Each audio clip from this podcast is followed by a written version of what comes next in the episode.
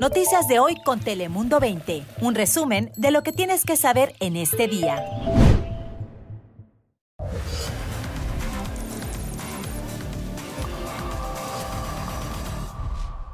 Hola, ¿qué tal? ¿Cómo estás? Un saludo de parte de todo el equipo de Dale Clay. Ya sabes que aquí te contamos las noticias más relevantes de las últimas horas en California y en todo el mundo. Así que, como siempre, comenzamos, ya lo sabes, con nuestro top 5 de hoy. Bienvenidos. Republicanos de la Casa de Representantes aprobaron un juicio político contra el secretario de Seguridad Nacional Alejandro Mayorkas, a quien acusan de incumplir la ley y violar la confianza pública. Mallorca se convierte de esta manera en el primer funcionario federal en enfrentar este tipo de juicio en casi 150 años. Sin embargo, se espera que los cargos sean desestimados una vez que lleguen al Senado, que está bajo control de los demócratas. Y esto es increíble, situación límite para muchas viviendas en el condado de Orange que están a un lado de un acantilado en la ciudad de Dana Point y que ya están siendo monitoreadas por las autoridades. Dichas viviendas, como pueden ver, fueron afectadas por la erosión provocadas por las recientes tormentas que azotaron el sur de California la semana pasada. Algunas de ellas están en un peligro inminente de caer y aunque la preocupación es latente por las próximas lluvias, los supervisores del condado de Orange dicen que las residencias están bajo monitoreo. really is not recycling. It goes into our landfills, it goes into our oceans, it goes into all Y una nueva propuesta de ley podría prohibir todas las bolsas de plástico en los supermercados en toda California. Y es que estas bolsas de plástico están diseñadas para que sean reutilizadas hasta 100 veces. Sin embargo, los consumidores no siempre las reciclan y esto está generando un tremendo peligro ambiental. Y es que según un informe en 2022 se desperdiciaron más de 231.000 toneladas de residuos de bolsas de plástico.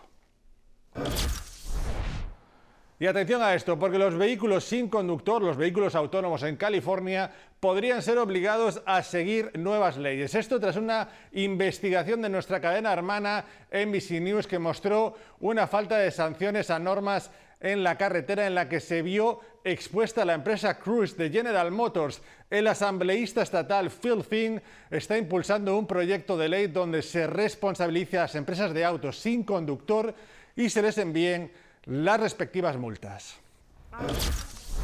Y acabamos nuestro top 5 con esto. La crisis de las aguas residuales en el sur de la bahía de San Diego es de mayor alcance y puede afectarle incluso cuando usted ni siquiera lo sabe. Esos son los resultados de un nuevo informe de investigadores y líderes estatales de San Diego. El informe de la Escuela Estatal de Salud Pública sugiere que incluso si no estás en el agua del océano, podrías estar respirando partículas tóxicas de la niebla del océano. Esto incluso a millas de distancia.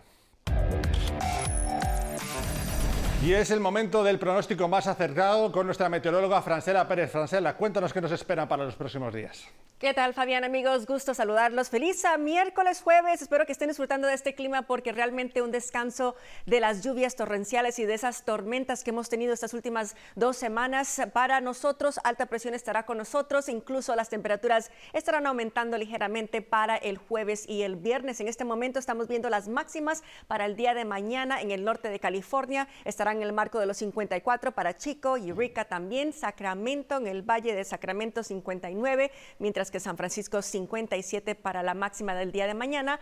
A San Paso Robles, mejor dicho, 61, 60 para Bakersfield, 61 para Los Ángeles, Riverside 63, San Diego 61. Estamos viendo en este momento el radar, un poquito de precipitación, especialmente en el norte, la parte norte exterior de uh, California. Vemos lluvia, esta es una tormenta nueva que está entrando y va a continuar desplazándose hacia el sur y el este, afectando el norte y centro del, del, estado. Y ya después del viernes va a ingresar otro sistema para el sábado, domingo y también el lunes que estará llegando al sur de California. Así que por el momento aquí en el sur de California va a continuar bastante seco, pero a partir del domingo, lunes y el martes, Fabián, regresa la lluvia.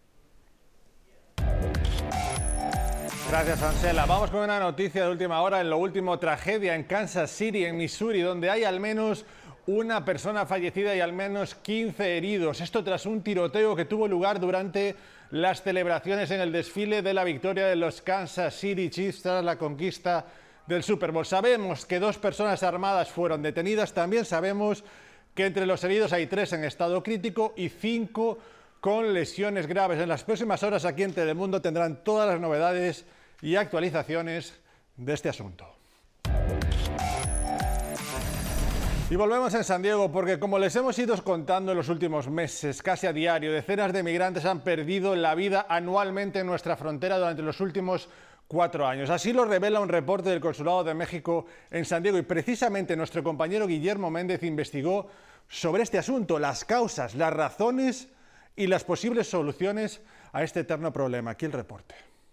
Imágenes aéreas muestran a oficiales de la patrulla fronteriza y la policía de San Diego quienes responden al río Tijuana atrás de Plaza Las Américas, donde agentes fronterizos aseguran encontraron el cadáver de un hombre la mañana de este martes. Siempre muy triste de que una persona tiene que fallecer de esta manera. Mientras el médico forense investiga la causa de muerte, oficiales aún no confirman si se trata de una persona queriendo cruzar Estados Unidos. Recordemos que la semana pasada un migrante murió ahogado en el cauce del río Tijuana. Son seres humanos que por, por querer tener una vida mejor encuentren un final. La muerte pues no es, creo que no, que no se lo merecen. En el ahogamiento del 6 de febrero, los bomberos de San Diego reportaron que hubo informes de otra persona en el agua, pero los salvavidas no localizaron a nadie y determinaron que los reportes eran infundados. Esta tarde los oficiales de la policía dicen que es muy pronto para determinar si ambas muertes están conectadas. Es un sentir así de tristeza de que los países no cumplieron con su deber de proteger a las personas migrantes, a esas personas que han fallecido. Este último hallazgo se da el mismo día que el Consulado de México en San Diego da a conocer su cuarto reporte anual consecutivo sobre las muertes de migrantes mexicanos en la frontera de la región.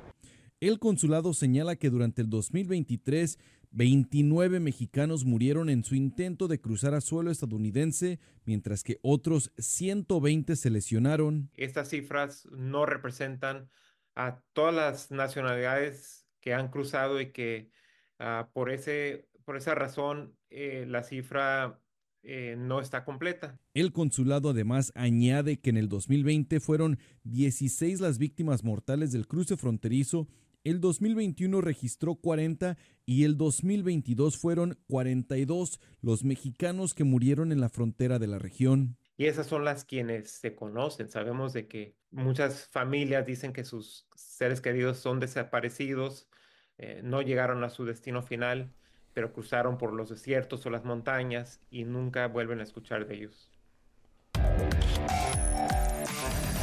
Una pena todas estas cifras. En los próximos meses y durante todo este tiempo ya saben que aquí les seguiremos contando todo lo que pase en la frontera entre California y Baja California. Y hoy ya es miércoles de ceniza, una fecha muy importante para los católicos ya que marca el inicio de la cuaresma. En Tijuana esto también es una fecha señalada para muchos negocios quienes esperan un aumento de ventas en esta época. Vamos precisamente con Cintia Gómez, quien está allí en Tijuana y nos cuenta cómo lo están viviendo los dueños de negocios. Adelante, Cintia. Así es, muy buenas tardes. Hoy de inicio la cuaresma con el miércoles de ceniza y en el santuario de Nuestra Señora de Guadalupe en la zona centro de Tijuana, cientos de tijuanenses se dieron cita desde muy temprano para recibir esta imposición de la ceniza como marca la tradición católica del calendario litúrgico. Sin embargo, también este inicio de cuaresma representa una oportunidad para los vendedores de pescados y mariscos. Hoy nos encontramos justamente aquí en la zona sexta, en la zona centro de Tijuana, en la calle sexta en donde hay un sinnúmero de pescaderías que se dedican justamente a la venta de estos alimentos y que esperan tener un repunte económico de hasta un 30% durante esta temporada. De acuerdo con los que nos comentan, han empezado un poco lento en cuanto a las ventas en este miércoles de ceniza. Señalan que eh, pues muy probablemente algunos todavía no se enteran que están más enfocados a lo mejor en el 14 de febrero, el día de San Valentín. Sin embargo, pues hacen énfasis en este inicio de la cuaresma y en la expectativa que tiene a lo largo pues, de esta tradición católica. Por parte de la COEPRIS señalan que se están realizando diferentes revisiones a los establecimientos, tanto los que comercializan el producto de mal, producto fresco, como las pescaderías, también a los restaurantes establecidos. Esto con el propósito de que pues, se mantenga una excelente calidad y también evitar cualquier tipo de riesgo sanitario. Hasta aquí el reporte. Regreso contigo. Gracias, Cintia. En el día de San Valentín, miles de conductores de los servicios de viaje compartido entre Uber y Lyft realizaron una huelga. Ellos piden mejor salario y condiciones laborales y por esta razón ellos apagaron sus aplicaciones como protesta a la reducción en el pago que han sufrido durante este invierno. Además, los conductores de entrega de comida rápida como DoorDash también se unieron a la huelga. La compañía Lyft ha dicho que está constantemente trabajando para mejorar el pago de los conductores y la transparencia. Y acabamos con esto. En el día de San Valentín se rompió el amor entre Peso Pluma y Nicky Nicole. La razón de la ruptura podría ser la filtración de un video en el que se vería a Peso Pluma en Las Vegas acompañando a una mujer. Al parecer esa situación sorprendió a la argentina Nicky Nicole, quien publicó un post en Instagram afirmando que ella también se había enterado por ese vídeo de la supuesta infidelidad. Al parecer podemos decir que esta vez lo que pasó en Las Vegas no se quedó en Las Vegas, sino que tuvo consecuencias en este caso, parece ser para Peso Pluma. Nosotros acabamos aquí Dale Play por hoy. Como siempre les decimos, les animamos a seguir y confiar en este proyecto. Pueden seguirnos en todas estas plataformas. También, ya lo saben, estamos también en formato podcast cada día aquí para contarles todo lo que pasa en California y en todo el mundo. Cuídense mucho. Hasta mañana.